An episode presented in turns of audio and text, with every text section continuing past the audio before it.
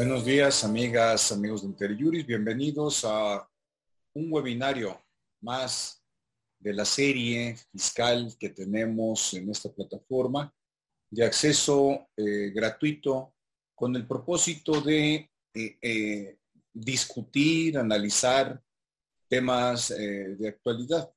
Hoy contamos con la participación de un connotado jurística, jurista con una práctica larga, eh, productiva en, la cancha de los delitos fiscales. Eh, lo conozco personalmente, es un tremendo abogado, gran académico, estudioso del derecho penal, fiscal, un jurista de primera línea.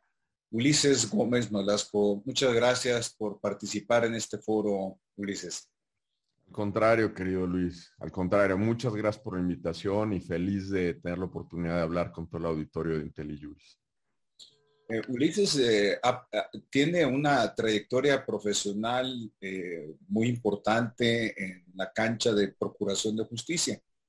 Estuvo un tiempo con de manera importante, relevante en la entonces Procuraduría General de la República y durante varios años fue subprocurador de asuntos penales fiscales en la Procuraduría Fiscal de la Federación. Así es que si alguien sabe del tema, es Ulises. Entremos en materia, Ulises, si me lo permites. En enero de, del primero de enero de, del año pasado, 2020, entró en vigor mm, la llamada reforma penal fiscal, en donde con un eslogan bastante efectivo, utilizado sobre todo por el procurador fiscal de la federación, Carlos Romero, y la entonces jefa del SAT, el mensaje se colocó y se dijo, se acabó la fiesta. En referencia, por un lado, a las factureras, pero en general a la evasión fiscal sí se generó un cisma en el ámbito empresarial, eh, los colectivos, los colegios profesionales, abogados, contadores, asesores fiscales en lo, particular, nos manifestamos en contra del contenido técnico de la reforma en tanto que lo llevaba a extremos de delincuencia organizada.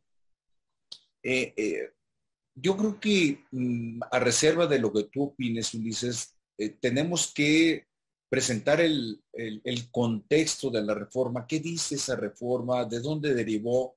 Si nos, ayudas a entender eh, esa parte del, del, Código Fiscal de la Federación, delitos y delincuencia organizada. Y después pasaremos a lo de la prisión preventiva oficiosa. Pero nada más para tener ahí el, el contexto que tanto nos inquietó, ¿verdad? Encantado, Luis. Pues mira, si, te parece, vamos a dividir la conversación en, estas tres partes. La primera va a ser cuál fue este espíritu del paquete de reformas 2020. La segunda es propiamente en qué consistieron las reformas para poder entender, eh, digamos, cuál es la materia del análisis. Y tercero, hablar de los resultados y los efectos de esta, de esta reforma.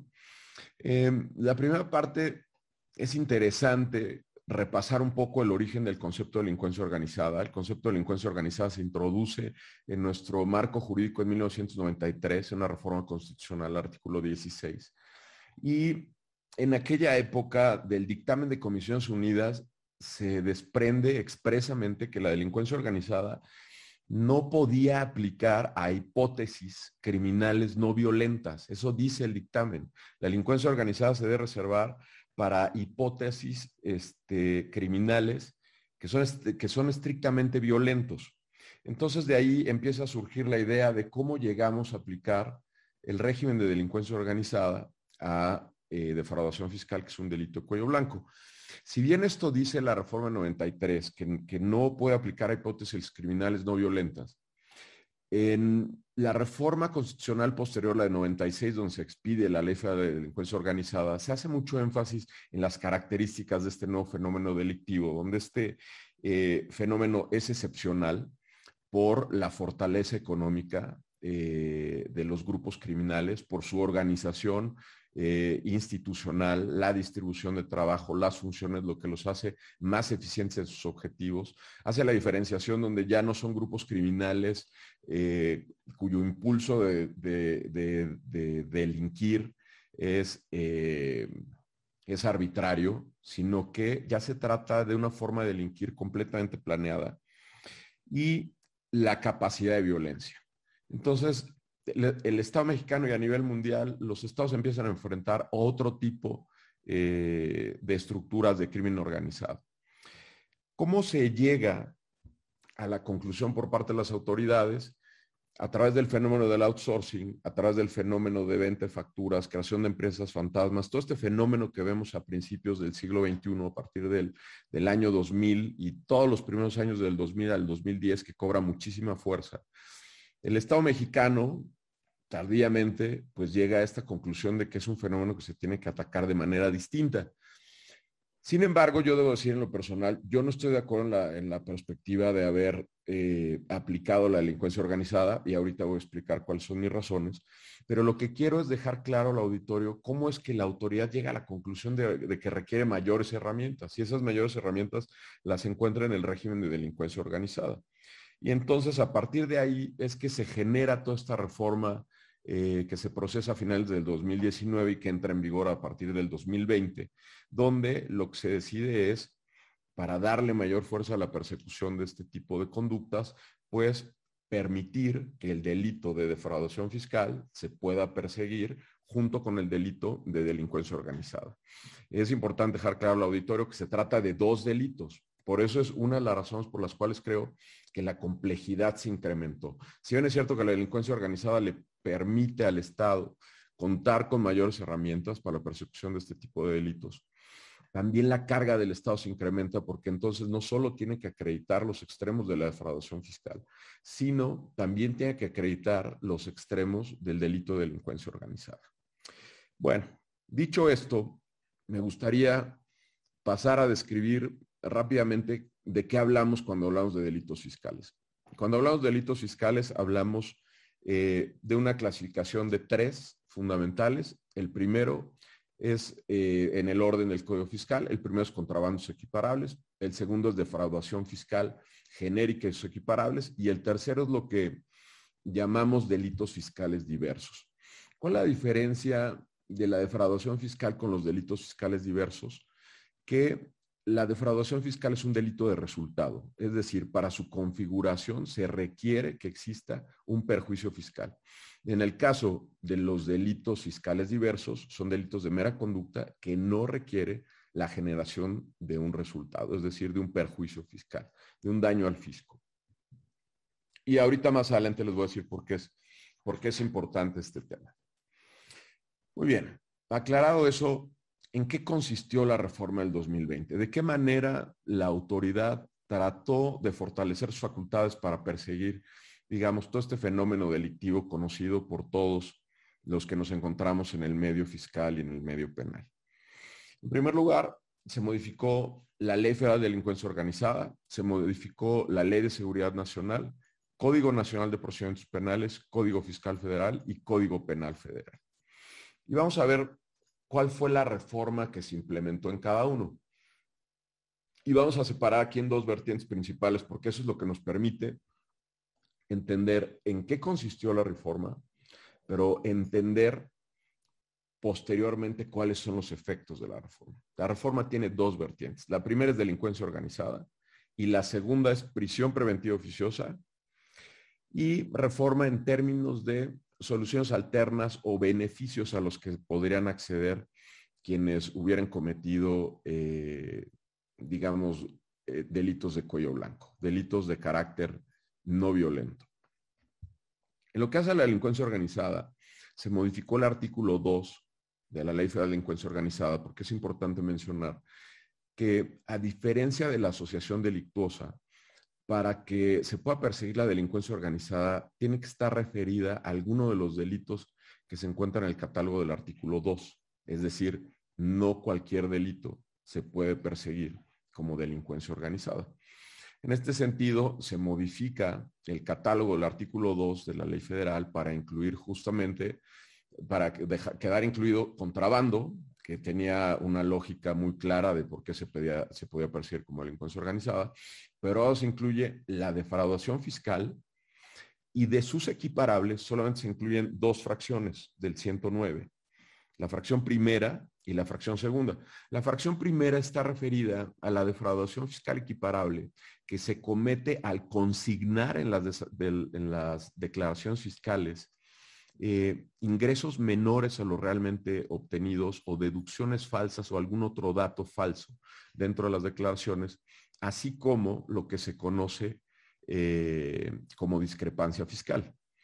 ¿Qué es la discrepancia fiscal? Tener erogaciones mayores a los ingresos formalmente declarados ante la autoridad. ¿Y cuál es la fracción cuarta? Simulación de actos u operaciones con la generación de un perjuicio fiscal.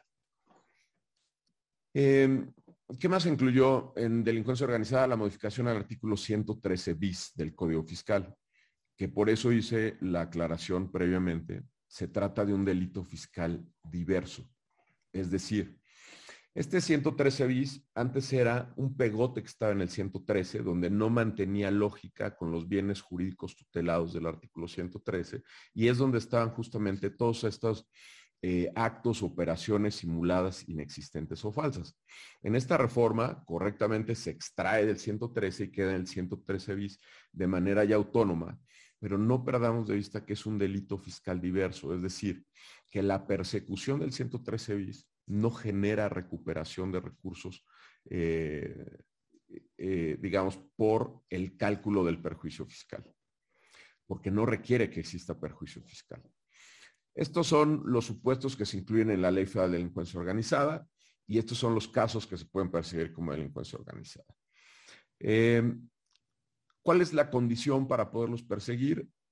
La reforma estableció como candado que el monto de lo defraudado exceda tres veces el monto dispuesto en la fracción tercera del 108, que es donde viene la penalidad de los delitos de defraudación fiscal.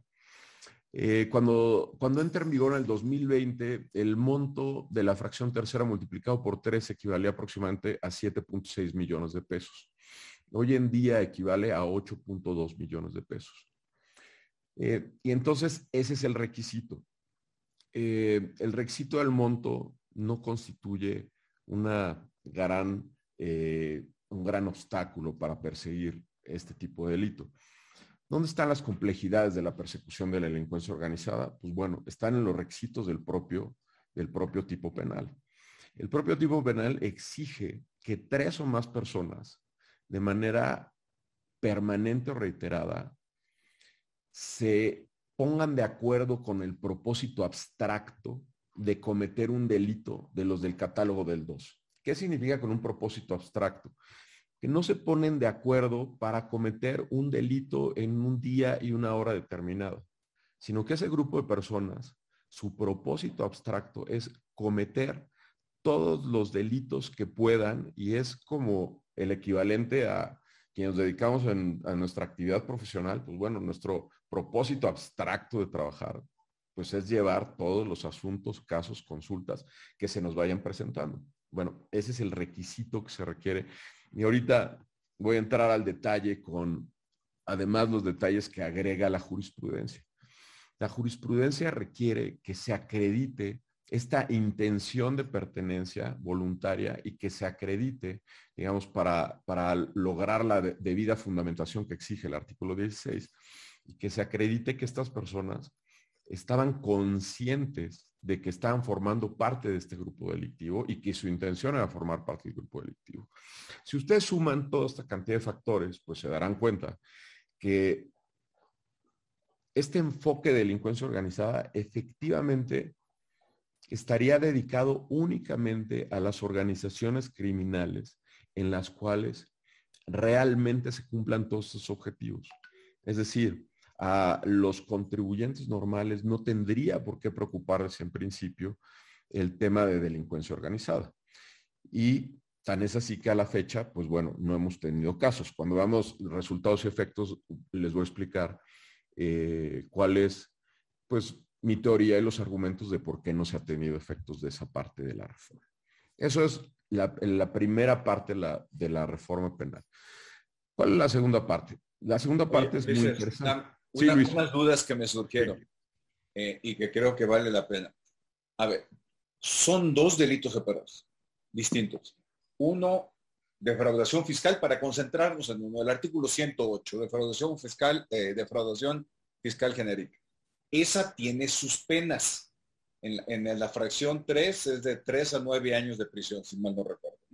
Esa tiene sus penas.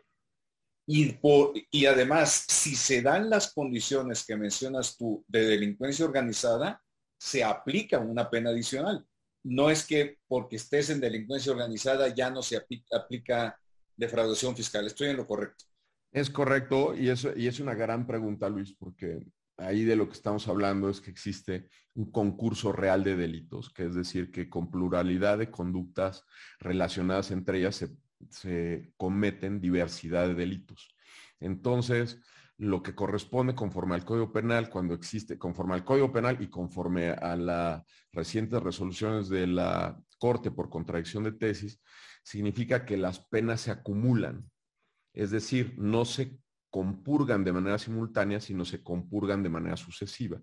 Y, hay unas reglas ahí respecto de la prisión preventiva, de cómo se descuenta del total, pero cuando hay este concurso real o material de delitos, lo que sucede es que se aplica una sola pena por todos esos eh, delitos que están cometiendo. Entonces, efectivamente, se sumaría la parte de delincuencia organizada más la parte que corresponde a la pena de defraudación fiscal. y en su caso, lavado de dinero, ¿correcto? Y si hubiera lavado de dinero, también lavado En su caso, entonces serían tres penas. Es correcto. Esa es una pregunta. La siguiente pregunta, Ulises. Es digo, sin llegar que difícilmente al límite de 60 años. Es decir, no puedo, cuando sumamos las penas no podemos llegar arriba. Oye, no, bueno, a nosotros que nos ha tocado la aplicación, verla en clientes y, otras personas, que nos ha tocado ver cómo le aplican las penas privativas de la libertad, pues a veces un año, dos años, tres años es, muy, es, mucho, ¿eh? No está, mm. no está fácil. Oye, la otra... es suficiente para quien no se dedica a delinquir, sin lugar a dudas. ahora te, te, mandan 20, 30 años, pues ahí te la ves. Oye, Ulises, otra pregunta cuando se colocó por parte del Procurador Fiscal de la Federación y la entonces jefa del SAT, ahora ministra de la Suprema Corte, el tema de se acabó la fiesta, el mensaje estuvo focalizado, su mensaje a las factureras y en cierta medida las outsourceras, pero a las factureras. De lo que nos expones es en realidad de factureras más eh, eh, eh, contrabando, sus equiparables, de fraude fiscal y sus equiparables, y la compraventa de facturas, el 113 bis.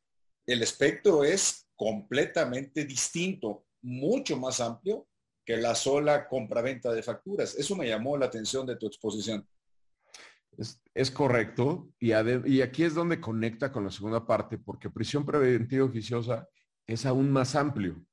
Y ahorita les voy a, les voy a a proyectar un cuadro donde lo deja muy claro, porque por eso vale la pena para entender esta reforma y el efecto de la reforma separar delincuencia organizada por un lado y por el otro lado prisión preventiva oficiosa y soluciones alternas, porque la prisión preventiva oficiosa, aquí el maladar fue mucho más grande.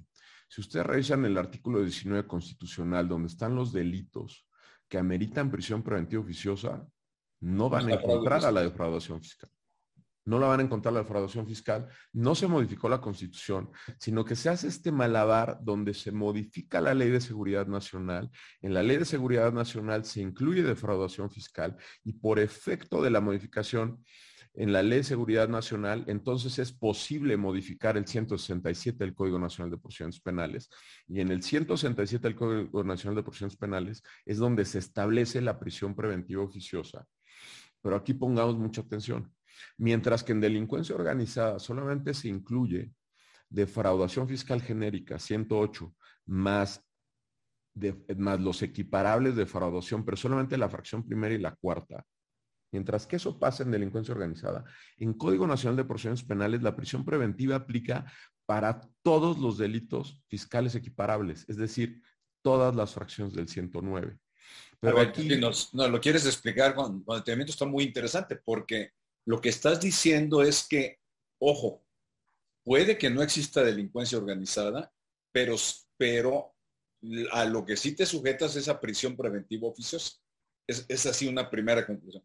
Pero venga, Ulises. Venga, Ulises la prisión preventiva oficiosa no deriva, porque pareciera eh, prima facie, que deriva del hecho de que se ha incluido en el catálogo de delincuencia organizada. Eso no es así. La prisión preventiva oficiosa deriva de la modificación al Código Nacional de Procedimientos Penales, donde no solamente entra dos supuestos de defraudación fiscal equiparada, sino que entran todos los supuestos de defraudación fiscal equiparada. Sin embargo, se le ponen dos candados. El que ya trae delincuencia organizada, que es el monto, que tiene que ser tres veces la fracción tercera del 108 del Código Fiscal, es decir, arriba actualmente de 8.2 millones de pesos, pero además dice que cuando los delitos sean calificados, es decir, cuando los delitos se cometan bajo las circunstancias agravantes que describe el artículo 108, en ese caso podrá aplicar la prisión preventiva oficiosa. Y aunque ciertamente eh, cada vez es menos común encontrar este tipo de circunstancias, hay algunas que son clave. Por ejemplo, cuando estamos hablando de IVA o de ISR retenido. Cuando un contribuyente eh, se apropia del IVA o del ISR sus trabajadores, en ese caso el delito de fraudación fiscal va a ser un delito de fraudación fiscal eh, calificado. Y eso significa que le aplica prisión preventiva oficiosa siempre y cuando supere el monto de la fracción tercera del 108. Entonces, prisión preventiva, digamos, concluyendo esa parte, prisión preventiva oficiosa eh, tiene candados distintos y tiene supuestos más amplios que los de delincuencia organizada. Ahora bien, voy a pasar al, voy a pasar al cuadro porque otros de los cambios que hay en el Código Nacional es que se eliminaron, por ejemplo, los acuerdos reparatorios para este tipo de supuestos. No podría solicitársele un acuerdo reparatorio a la autoridad. Sin embargo, es muy importante traer a la vista que sigue existiendo el perdón en materia fiscal. Porque el perdón en materia fiscal nunca estuvo establecido eh, de manera exclusiva en el Código Fiscal, sino que el perdón está establecido en el Código Penal. Y en ese aspecto el Código Penal no fue tocado por la reforma del Código, por la reforma y aparición del sistema penal acusatorio del Código Nacional de Procedimientos Penales, lo que significa que la Secretaría de Hacienda podría seguir otorgando el perdón aún en estos casos. Cosa que sería interesante, pues sería discutible que por un lado se haya extraído la posibilidad del Código Nacional de Procedimientos Penales, donde expresamente se prohibió eh, el otorgamiento de correparatorios y por el otro lado se otorga el perdón, pero jurídicamente sería válido. Habría una discusión porque hay una contradicción ahí entre, eh, digamos, cuál es la, cuál fue la intención de la autoridad con la reforma, pero jurídicamente sería posible. Si me permite, Luis, después de haber expuesto estas dos partes, les quiero mostrar este cuadro, porque este cuadro es muy ejemplificativo de lo que estamos hablando. Tenemos por un lado la delincuencia organizada, tenemos los supuestos donde, como yo les decía, está contrabando y equiparable, y en prisión preventiva oficiosa está contrabando y equiparable, Déjenme hacerlo un poco más grande, creo que ahí se ve mejor. Cuando sean calificados. Tenemos defraudación fiscal genérica, que en el caso de prisión preventiva oficiosa también tendrá que estar calificada. Y en delincuencia organizada tenemos defraudación fiscal equiparada solamente por lo que hace a las fracciones 1 y 4, si el monto es tres veces. Del otro lado, en prisión preventiva oficiosa, aquí hablamos de cualquiera de las fracciones del 109 pero con este candado que tienen que estar calificados. El tema del monto nuevamente es el mismo. Y entra en ambos casos el 113 bis, que vuelvo a hacer énfasis, es un delito eh, de mera conducta, es decir, no requiere que exista perjuicio fiscal para su acreditación. Aquí viene la parte que a mí me parece más interesante la comparación, que es para delincuencia organizada, el estándar es muy alto. ¿Por qué? Porque se tiene que cumplir con el tipo penal que requiere tres o más personas organizadas de facto, de manera permanente reiterada, para cometer un delito del catálogo del artículo 2. Es decir, se requiere que esas tres o más personas se dediquen profesionalmente a la defraudación fiscal, pero además, conforme a la jurisprudencia, para acreditar debida motivación, se debe acreditar la intención de organizarse con el propósito abstracto de delinquir y se tiene que acreditar la pertenencia voluntaria a la organización. Y ahorita les voy a leer una, les voy a leer una jurisprudencia que a mí me parece muy, muy interesante y qué es lo que hace que el estándar para poderlo perseguir, defraudación fiscal de delincuencia organizada, sea sumamente complejo para la autoridad. Es decir, la carga se vuelva más compleja, el tiempo de la investigación sea más largo, el, digamos, el, el margen de error al momento de eh, presentar el asunto ante el juez también se incrementa, es decir, se vuelven asuntos extremadamente complejos. Ahora, veamos qué es lo que pasó con la parte de prisión preventiva oficiosa. El estándar en prisión preventiva oficiosa es mínimo. ¿Y a qué me refiero con que el estándar es mínimo? Que la conducción a proceso de un implicado en estos delitos, lo único que requiere es que la autoridad presente datos de pruebas suficientes para demostrar un hecho con apariencia de delito e indicios lógicos que hagan probable la comisión o participación del imputado en su realización. Nada más. ¿Cuál es el problema de esto? Este, es para conducirlo a proceso, es decir, para que se le formule imputación, para ir a solicitar una orden de aprehensión ante un juez y para su vinculación a proceso. Antes de esta reforma de 2020, la idea del sistema penal acusatorio era permitir que la gente compareciera libremente y generar todas las medidas para que el imputado se presentara a proceso, lleve el proceso en libertad y se determine su responsabilidad estando en libertad. Y la filosofía del sistema penal acusatorio era reservar la prisión preventiva oficiosa justamente a los delitos particularmente violentos o que ponían en peligro algún otro tipo de, eh, bienes jurídicos tutelados eh, de, naturaleza mucho más grave.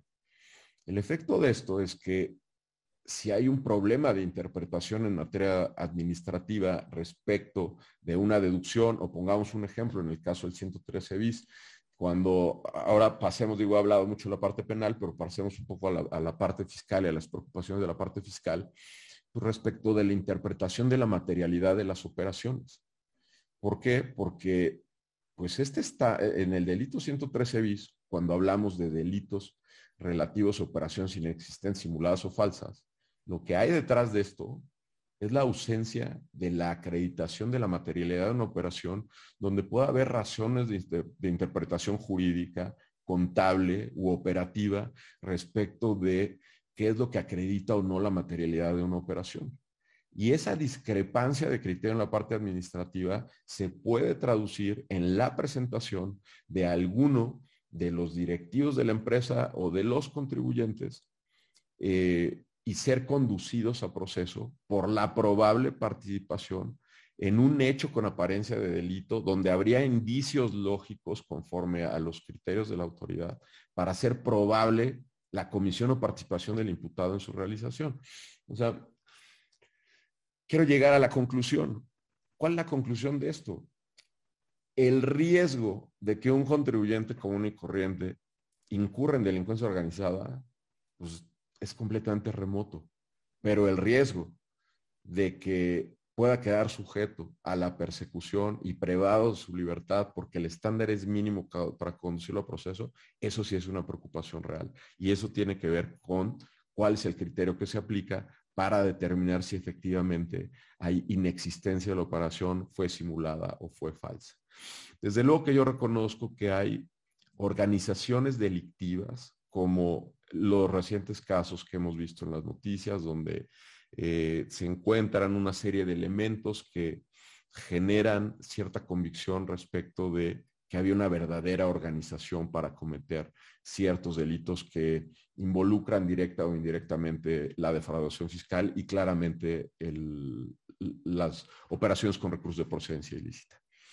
Sin embargo, cuando son cuestiones de interpretación administrativa, el riesgo en el que se ponen los contribuyentes con prisión preventiva oficiosa es altísimo. ¿Y cuál ha sido el resultado?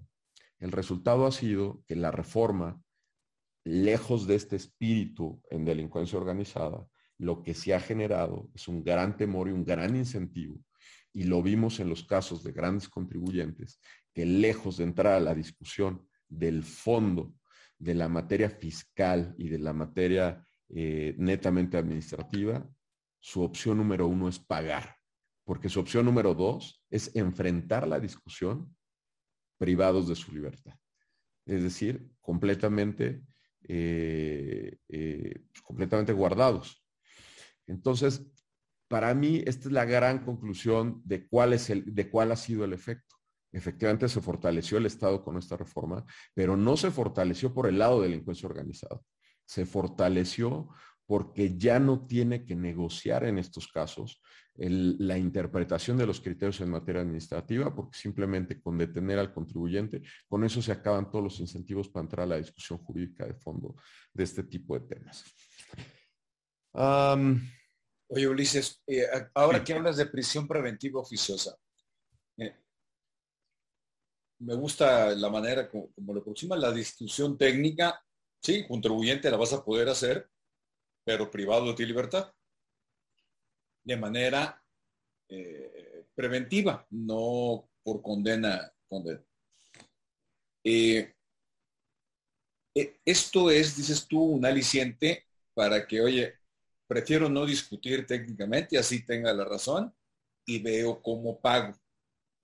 En esto sí hay una nota clara de un paso hacia atrás respecto de lo que se había evolucionado en prisión preventiva oficiosa en términos constitucionales para que fueran medidas de excepción, no medidas generales para delitos de alto impacto y en donde existiese un riesgo claro de, de fuga. Te quiero preguntar al revés. Si es prisión preventiva oficiosa, ¿un juez puede determinar la no prisión preventiva? en caso de delitos fiscales?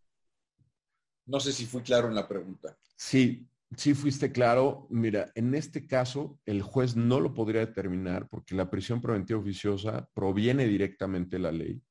Cuando, como, se, como fue antes de la reforma del 2020, lo que se podía solicitar era la prisión preventiva justificada. Y eso le permitía a la autoridad, caso por caso, separar en qué momento la capacidad económica del contribuyente que está persiguiendo o del tipo de organización que estaba persiguiendo, existían elementos para acreditar dentro de las medidas cautelares que la, que la medida cautelar más, más eh, gravosa por excelencia se le pudiera aplicar a alguien. Aquí lo que se hizo es generar este estándar general donde dice, si caes en estos delitos, te aplico prisión preventiva oficiosa y no hay manera de que la, de que la puedas negociar o de, que, o, que un juez pudiera decidir lo contrario. ¿Por qué? Porque es la ley la que lo establece. Sí, es una medida bastante severa. Hoy, eh, Ulises Jorge Arturo Nava Díaz. Primero, Tirso Sánchez dice que si podríamos compartirle esta presentación, lo hacemos por conducto de Marco, si quieres. Lo que, lo que nos entregaste en pantalla, se les haremos llegar.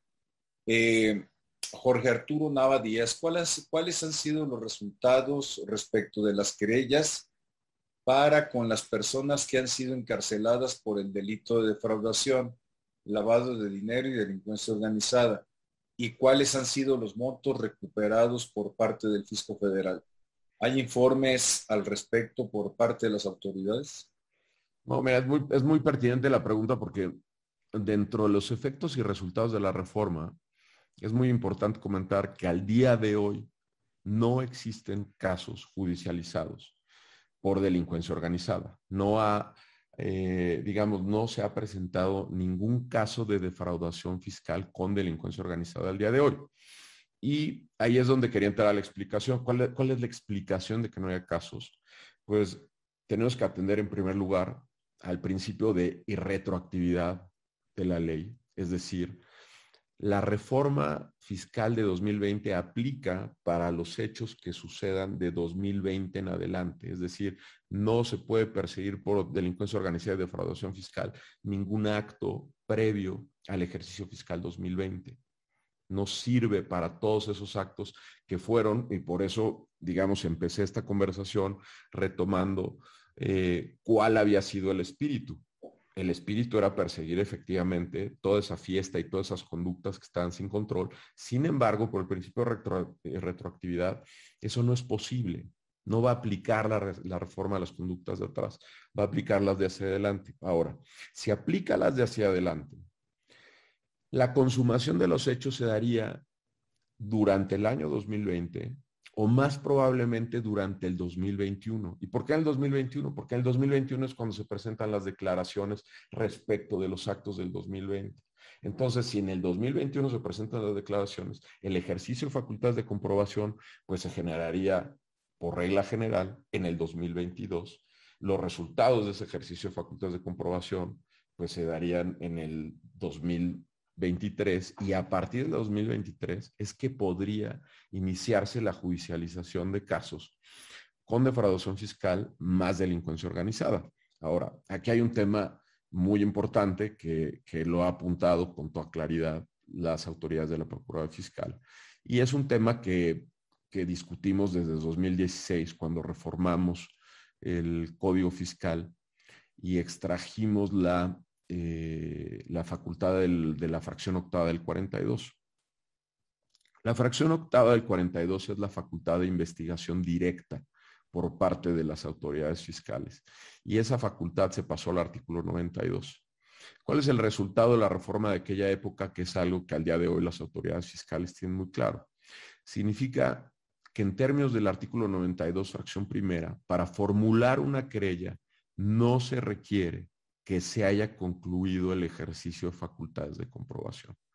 Es decir, si bien es cierto, la regla general es que la información fluya a partir del ejercicio de facultades de comprobación, eh, llamémosle en materia administrativa, las facultades de comprobación en materia penal, esas facultades de comprobación no están sujetas las unas a la otra. Eso significa que la Procuraduría Fiscal o el SAT pueden investigar conductas y llegar a conclusiones para la formulación de querellas, independientemente de que se ejerza o no esas facultades de comprobación. No obstante, al día de hoy, que estamos a 6 de octubre del 2021, al día de hoy no se ha judicializado ningún caso. Ningún caso. Permítame recapitular porque a lo mejor fui muy rápido y como yo lo tengo en mente, pues desde el 2016, pues no fui muy claro. El artículo 42 del Código Fiscal de la Federación es el que establece las facultades de comprobación por antonomasia en materia administrativa de las autoridades fiscales, no del SAT, de las autoridades fiscales. En aquella época, en 2016, dentro del catálogo del 42 en la fracción octava, estaban las facultades de investigación en materia penal y se malinterpretaba que esas facultades correspondían de manera exclusiva al SAT o estaban subordinadas al ejercicio de facultades en materia administrativa del SAT, lo cual era incorrecto porque el artículo 42 de lo que habla es de autoridades fiscales y conforme al artículo primero del reglamento del Código Fiscal de la Federación, no solamente son autoridades fiscales las del SAT, sino también las de Hacienda y dentro de las de Hacienda está Procu Fiscal. Entonces, conforme a la distribución de facultades de los reglamentos interiores, a quién le correspondía la parte penal en materia de fraudación fiscal, pues le correspondía y le sigue correspondiendo a Procuraduría Fiscal. Si eso lo cruzamos con el texto que existía desde aquella época en el artículo 92, nos queda muy claro, la fracción primera dice, formulará querella respecto a los delitos tales, tales, tales, tales, tales, independientemente del estado en que se encuentren los procedimientos administrativos que en su caso se hubieran iniciado. Es decir, puede haber o no puede haber auditoría, puede haber o no puede haber ejercicio de facultades de comprobación. Entonces, para ese caso, las autoridades efectivamente quizás no tendrían que esperarse al 2023 y podríamos ver casos antes del 2023. Pero lo que estoy planteando es que por regla general, digamos, en este tubo de actividades de las autoridades fiscales, tendría que concluirse este ejercicio de facultades de comprobación para generar la información suficiente para activar este proceso tan complejo que ya describimos de persecución de delitos, tanto de delincuencia organizada como eh, de defraudación fiscal. Espero, haber, sido, haber sido claro en este. Y entonces ese es el efecto, Luis, de por qué al día de hoy, eh, atención a la pregunta que, formuló este, eh, nuestro colega al auditorio, pues al día de hoy pues no hay. O sea, no hay, no hay asuntos judicializados de defraudación fiscal y delincuencia organizada. Al día de hoy. Ahora, sí, hay grandes pagos que se han realizado por contribuyentes. Eso sí se tiene, pero no hay una estadística, o al menos no, se, no es pública. Es correcto. Jaime Palafox, eh, ahorita continuamos con tu exposición. Eres muy didáctico, muy ordenado, y con, pero, pero no podemos dejar de contestar las preguntas. Eh, no, adelante. Jaime Palafox pregunta, cuando se refiere al monto requerido para determinar prisión preventiva oficiosa, los 8 millones de pesos, 8.2 creo que dijiste, ¿incluye lo correspondiente a multas y actualizaciones o cómo se computa, eh, Ulises? Mira, esa es una, es una gran pregunta porque la ley habla del monto de lo defraudado. Entonces, ahí hay un espacio de interpretación que donde vamos a requerir que los tribunales definan el monto defraudado si es como el principal, si es el histórico, si es el histórico actualizado. Eh, sostener la interpretación de multas, a mí me parece que, que, eso no entra en el monto de lo defraudado. Yo creo que la duda estaría si el monto de lo defraudado incluye la actualización o no. Y me parece que habría argumentos eh, muy sólidos para decir que el monto de lo defraudado es el histórico más la actualización, porque es el dinero que al día de hoy eh, se estaría omitiendo el pago ante la autoridad. El tema de multas, a mí me parece complicado sostener que las multas también tendrían que, incluirse porque las multas no forman parte estrictamente del monto defraudado, sino que son una consecuencia jurídica de haber defraudado. Eh, Jorge Camarena eh, está interesante esta pregunta. Bueno, desde mi punto de vista la comparto la duda. ¿Qué impacto tiene dentro del proceso penal que el contribuyente denunciado esté defendiendo la validez de las operaciones rechazadas en un procedimiento del 69B? Debo suponer que se refiere a los CEDOS o una facultad de comprobación. Es decir, el ah, ya medio lo respondiste, dice, la facultad de, eh, el, procedimiento del 69B está en trámite. O bien una facultad de comprobación del 42, una visita, una revisión de gabinete, una revisión electrónica, respecto de operaciones que pueden considerarse simuladas, inexistentes o falsas. Si esos procedimientos administrativos están en curso, ¿se puede abrir una causa penal? Ulises, esa es la pregunta de Jorge sí se puede abrir una causa penal. Es, si ustedes revisan el, artículo 92 del Código Fiscal, es clarísimo que las autoridades pueden formular la querella independientemente del estado que se encuentren y además el, texto legal dice que en su caso, del, del, estado en que se encuentre el procedimiento administrativo, que en su caso se hubiera iniciado. Es decir, puede haber o no puede haber. Entonces, eh, digamos, es, ese es uno de los temas complicados con prisión preventiva oficiosa. ¿Por qué? Porque podría no haberse terminado la discusión dentro de la vía administrativa, eh, podría estar abierto, eh, digamos, eh, espacios de conciliación ante PRODECON y por el otro lado eso no elimina la facultad de la autoridad de proceder penalmente con los elementos con los que tenga su alcance. De hecho, así, así sucede con, regularidad. Eh, Ulises, una, otra pregunta que, me llamó la atención. Eh, híjole, lo que pasa es que se va, aquí está, de José Bocanegra. En el, en el chat se van recorriendo las preguntas y, se pierden. ¿Es posible demostrar el delito de defraudación fiscal por parte de la delincuencia organizada a través de la, del uso de la moneda de Bitcoin, le llamé moneda, pero de las monedas virtuales en general. otra vez, ¿es posible con la primera parte demostrar? Demostrar el delito de defraudación fiscal y de delincuencia organizada cuando no hay flujos de dinero, sino todo se instrumenta a través de monederos virtuales como Bitcoin. Tiene su complicación el rastreo. Lo que se refiere es el rastreo del, los recursos. Mira, este es un, ese es un temazo, es un, súper tema. Nosotros tratamos de poner a la vista, digamos, de, de, todas las autoridades a finales de 2018. Este, a partir de 2016 a 2018 dedicamos muchas horas de estudio para entender qué es lo que había detrás de Bitcoin, cómo funciona el blockchain, eh, qué tipo de amenaza representaba para el Estado mexicano y para los estados en general. Retomamos toda la experiencia y la discusión que había en Gafi en aquella época, que la verdad era muy pobre, muy poca gente acaba de meterse a entender qué es el blockchain y qué es, qué es Bitcoin y cómo funcionan es, las criptomonedas. Eh, pero las conclusiones a las que llegamos en aquella época, inclusive hay una conferencia que está por ahí en YouTube sobre blockchain y, delitos fiscales que, que, dimos en el INACIPE en aquella época. Eh, nos llegamos a la conclusión que definitivamente se puede perseguir el tema de los ingresos que se obtienen a través de, Bitcoin y de monedas virtuales.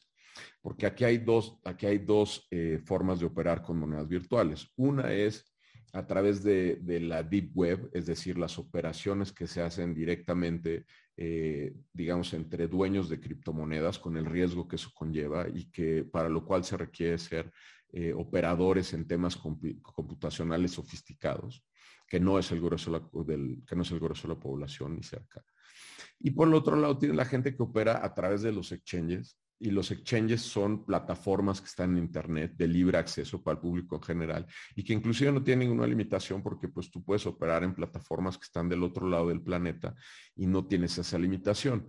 Ahora, el terror que siempre ha habido de las criptomonedas es que dicen es que son completamente irrastreables.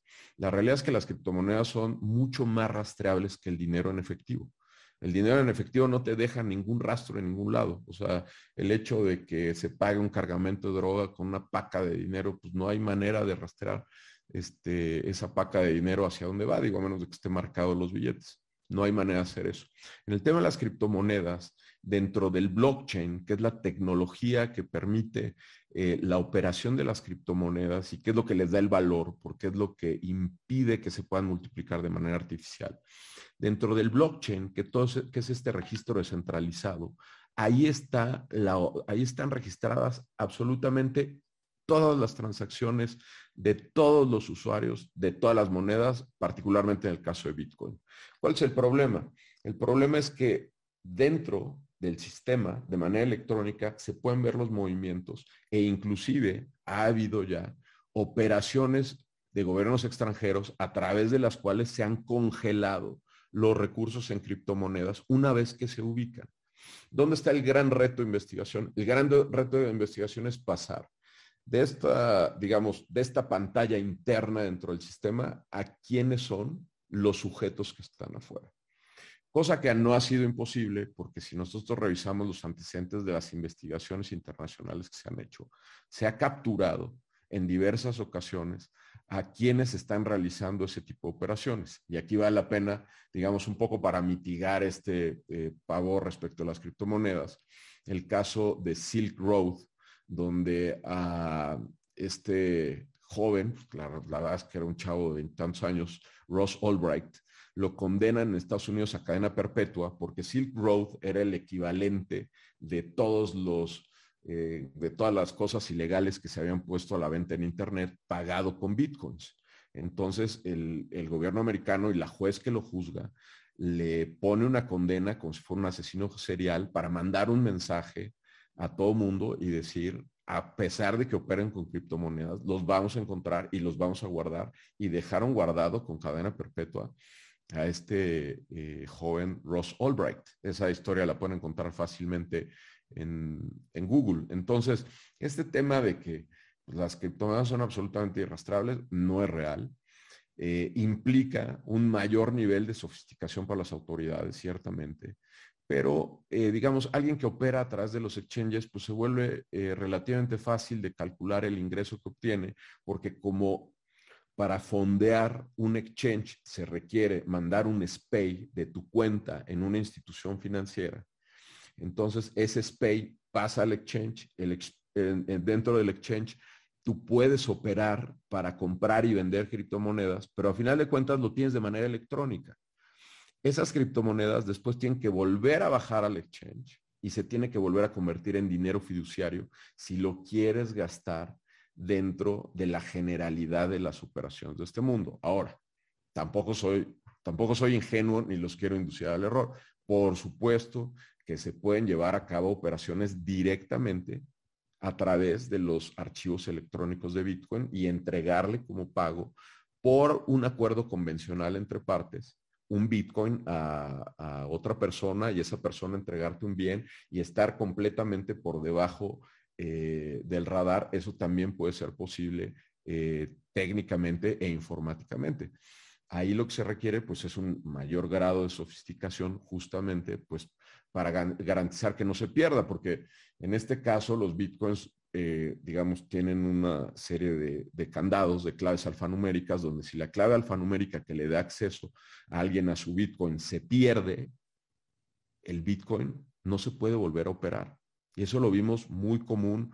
Yo me acuerdo cuando empezamos a investigar esto en el 2016, eh, nos presentaron a un muchacho, no me acuerdo si era el TEC de Monterrey, este, un chavo muy listo que desde el 2010 empezó a minar bitcoins y se le perdió la clave de no cuántos bitcoins tenía y para el 2018 creo que tenía como un millón de pesos y pues tenía el USB, pero no tenía las claves. No tenía manera de acceder a los bitcoins porque no tenía las claves. Y él en su desesperación nos decía, estoy a punto ya de destruir el, USB porque es una tortura estar tratando de recuperar la clave y no por recuperar la clave y es como si te hubiera ido este, un billete de un millón de pesos a una coladera y no lo puedas sacar. O sea, es exactamente el equivalente. Entonces, en términos fiscales, sí habría manera de determinar una utilidad fiscal por el tema del cambio respecto a lo que invertiste, respecto a lo que obtuviste y jurídicamente podría entrar en otros ingresos porque está incrementando el patrimonio de la persona, digamos, ese ingreso extra derivado de la ganancia cambiaria entre el precio a que lo compró y el precio a, que se vendió. De hecho, con un colega hace poco tuve una, tuve una larga discusión porque él decía que se tenía que hacer el cálculo eh, día por día, como sucede con la evaluación de acciones, etcétera, etcétera. La verdad es que a, mí me parece que eso es establecer una carga, una carga terrible a los contribuyentes que difícilmente la van a poder cumplir. Y por el otro lado, generar procesos de comprobación fiscal muchísimo más complicados. Se ve que el tema de los bitcoins eh, te apasiona. Nada más la pregunta tocó el botoncito y eh, eh, dejaste caer todos tus conocimientos y experiencias en el tema. Eso eh, ya te tendremos en otra charla para hablar sobre esto. Podría estar interesante. Ulises, se nos está acabando el tiempo y sé que tienes más exposición, pero también hay muchas preguntas. yo tengo una. Comentas. yo, ya, yo ya, yo la verdad que ya terminé, o sea, podemos después recapitular con el tema del efecto prisión preventiva oficiosa, pero pero en términos generales, nuestros tres puntos ya están cumplidos. Este, digamos, la, parte del espíritu, de qué se reformó, cuál es el resultado y cómo el resultado, digamos, poco tiene que ver con el espíritu original al día de hoy. Digamos, en términos generales, ahí ya tenemos redondeadas todas las, todas las ideas, así que feliz de darle a las preguntas. Buenísimo. De hecho, hay dos, tres preguntas sobre prisión preventiva oficiosa. Comentaste que en la parte de los tipos penales, el, eh, respecto de delincuencia organizada, eh, delitos fiscales, agravantes, la reforma entró en vigor el primero de enero de 2020 y por lo tanto se aplica de ahí, desde ese momento, en, lo subsecuente. Y respecto de la prisión preventiva oficiosa, la explicación que nos diste, se aplica también solo a casos eh, o a delitos cometidos de defraudación fiscal y todos los demás que has comentado, prisión preventiva oficiosa, solo también después del primero de enero de 2020 o hay otra regla? Es, ese es un tema muy interesante porque al tratarse de una reforma en materia procesal, la reforma empieza a aplicar a los casos que se empiezan a judicializar después de 2020. Entonces, el tema de que, eh, digamos, no hay este tema de que se esté aplicando de manera retroactiva, sino que la reforma se está aplicando respecto de los casos que ya se están generando y que ya se empiezan a perseguir y se empiezan a judicializar posteriormente. Porque mientras la parte de delincuencia organizada es materia sustantiva, la parte eh, de la prisión preventiva pues entraría en la parte adjetiva que conforme se vaya haciendo la persecución. Y este es, este es un tema muy interesante porque así ha sido el caso de los temas de grandes contribuyentes donde ha estado ahí el riesgo de la aplicación de prisión preventiva oficiosa, lo que significa que aplicaría a los casos conforme se vayan judicializando. La Comisión Nacional de Derechos Humanos presentó en su momento una acción de inconstitucionalidad en contra de la reforma penal fiscal. Eh, no está resuelto, está pendiente de, emitirse, fue contra todo el paquete que incluía hasta previsión preventiva oficiosa, articulado desde su no existencia en el artículo 19 constitucional y la manera alambicada que dices tú, que al principio señalaste, en que se fue articulando, armando, para llegar a eh, la prisión preventiva oficiosa por delitos de defraudación fiscal con las características que ya comentaste. La pregunta de Salvador Ramos Betancur es, la prisión preventiva oficiosa, en tu opinión, evidentemente es tu opinión, ¿se puede considerar inconstitucional en ese armado tan, tan, tan elaborado, Ulises, para llegar a ello? no estando prevista expresamente en el 19 constitucional. Yo creo que definitivamente hay un argumento de inconstitucionalidad ahí. Es nuestra carta magna la que establece en qué caso se puede limitar la, libertad de las personas al momento de enfrentar un procedimiento. Hubo toda una eh, eh, ratio legis detrás de cuáles fueron los delitos que se incluyeron en el 19. Y lo que se está haciendo es justamente darle la vuelta a la Constitución. O sea, el tema de que no se haya resuelto en la Corte, yo creo que la Corte tiene un gran trabajo eh, por delante para resolver cómo es posible que la Constitución diga una cosa y que a través de esta vuelta, donde eh, bajo la argumentación que tú quieras, lo puedas meter dentro de otro catálogo que está adentro del 19. ¿Por qué? Porque pues el argumento de defensa es, es que por la gravedad del delito, pues se pone en riesgo la seguridad nacional. Y toda vez que la comisión de cualquier delito atenta con sacudir el orden jurídico, atenta con sacudir la convivencia armónica social, atenta con, con sacudir, pues entonces yo diría, pues, ¿por qué no metemos también a, los delitos financieros? ¿Por qué no metemos también a... Corrupción. Corrupción. corrupción gubernamental a través de empresas fantasma también. Por ejemplo, ¿cómo está? podríamos meter infinidad de delitos en el tema de seguridad nacional, eh, cuando que tendría que estar expresamente en el artículo 19.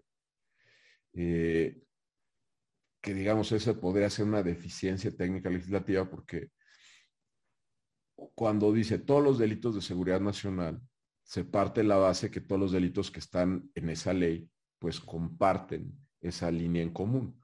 Si nosotros vemos los delitos de seguridad nacional, pues vamos a ver que poco nada tienen que ver con el tema de defraudación fiscal y con el tema de eh, operaciones inexistentes, falsas o simuladas. Eh, yo, creo que yo creo que la intención no era mala, pero la manera de llevarlo a cabo definitivamente le da la vuelta a la Constitución. La Constitución no lo estableció y la Constitución tendría que razonar por qué se incluye en el 19 y bajar directamente y no pasar por el tema de seguridad nacional. Porque, ¿cuál es la afectación de la seguridad nacional?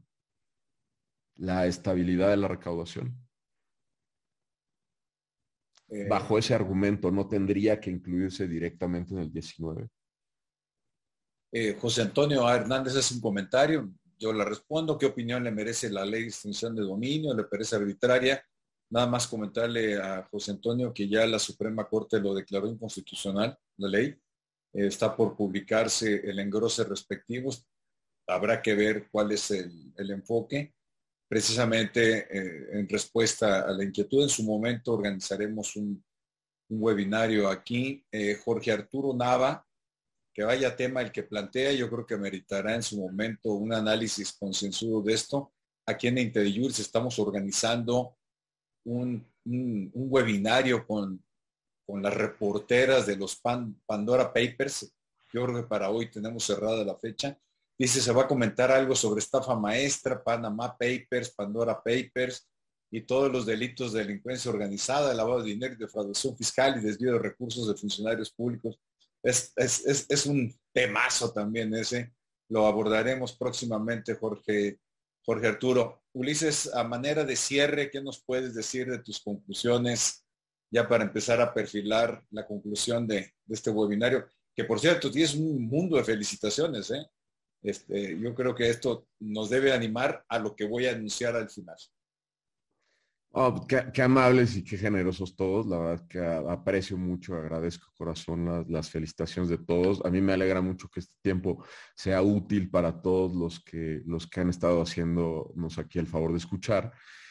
Pues mira, mi conclusión es la reflexión para este foro respecto de eh, cuál es la posibilidad que le queda al contribuyente, digamos, ante esta falta de equilibrio por un lado, del, tema de presión preventiva oficiosa. Yo creo que el análisis genera tranquilidad respecto de delincuencia organizada para los contribuyentes, que son la inmensa mayoría, que no se dedican a delinquir de manera profesional, ordinaria, habitual y permanente.